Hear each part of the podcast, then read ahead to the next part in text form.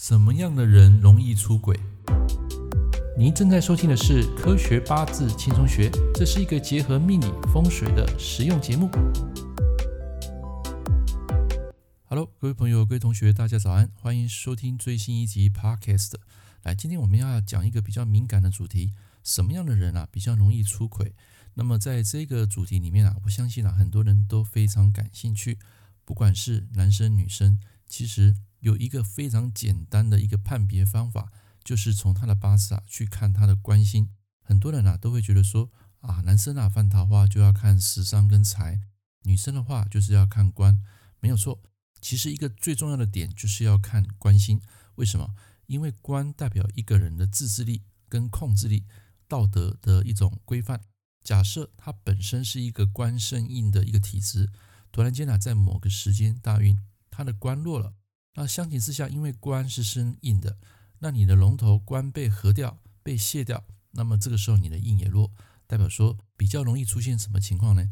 第一个，他容易晚婚；第二个，他可能结婚之后呢，这个人在家容易待不住，因为你的印弱了，所以你的官会导致说，因为外来的诱惑。会让你在这个时间啊去认识一些小三或者是小王，所以下次当你看到一个命盘有官生印体质的人啊，千万不要认为说他一世好命，他可能在某个节点上容易会出现犯桃花，或者是说我们讲的出轨。所以官生印的人不代表一定好，因为他出生下来就是一个满分的八字。那如果天干呢又夹带这个财生官克日主，像里面的话，就更容易出现这样的一个问题。所以你是否曾经思考过，为何你爱的人容易出轨，这个跟收入高低会有着息息相关吗？其实，真正伤害亲密关系的，并非是地位的相对低下，而是出在双方的不平等。曾有专家做了一个有趣的比较，根据这个社会交换理论，如果感情中有一方的收入相对他的伴侣而言会比较高，那么这一方出轨的可能性就会越大。但有趣的是，根据公平理论。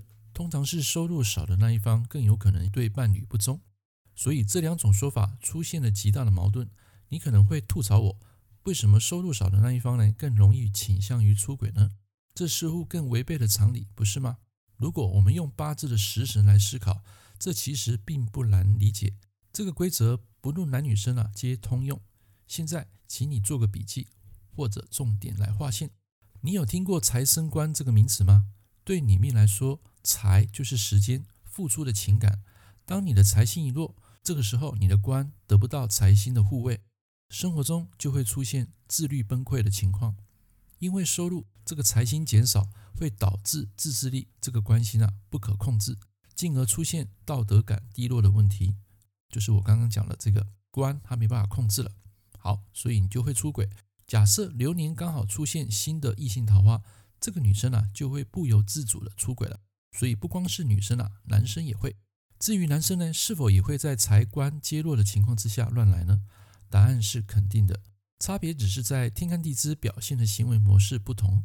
你千万不要忘记，这个官啊，也代表男人对小孩的爱心还有责任感。当你的财升不到你的官的时候，也代表妻子容易弃养自己的小孩。老实说，值得我们警惕的是。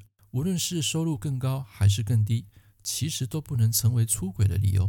出轨只是一个道德的规范问题，不应该去计算它是否合理。但是在现实的感情之中，双方不仅比较经济实力，还会比较许多方面。比方说，谁是最好的爸爸或者是妈妈？谁是最经常接受孩子上下学的人？谁的工作能力比较好？谁在朋友中啊人缘更佳？原来被给予的太多。或者付出太多都会让人感到焦虑。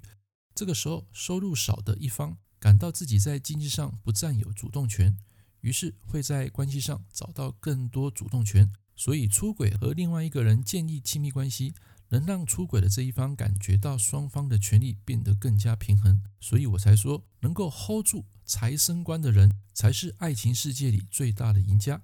OK，最后总结：弱财假设生了弱官。当心用情不专。以上这堂课跟大家分享财生官还有官生印这些人啊，为什么容易出轨？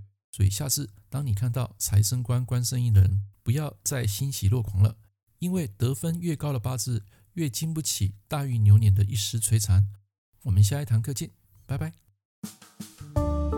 感谢您收听《科学八字轻松学》，我是郑老师。如果你喜欢我的节目，欢迎订阅我的频道。我们下一堂课见喽，拜拜。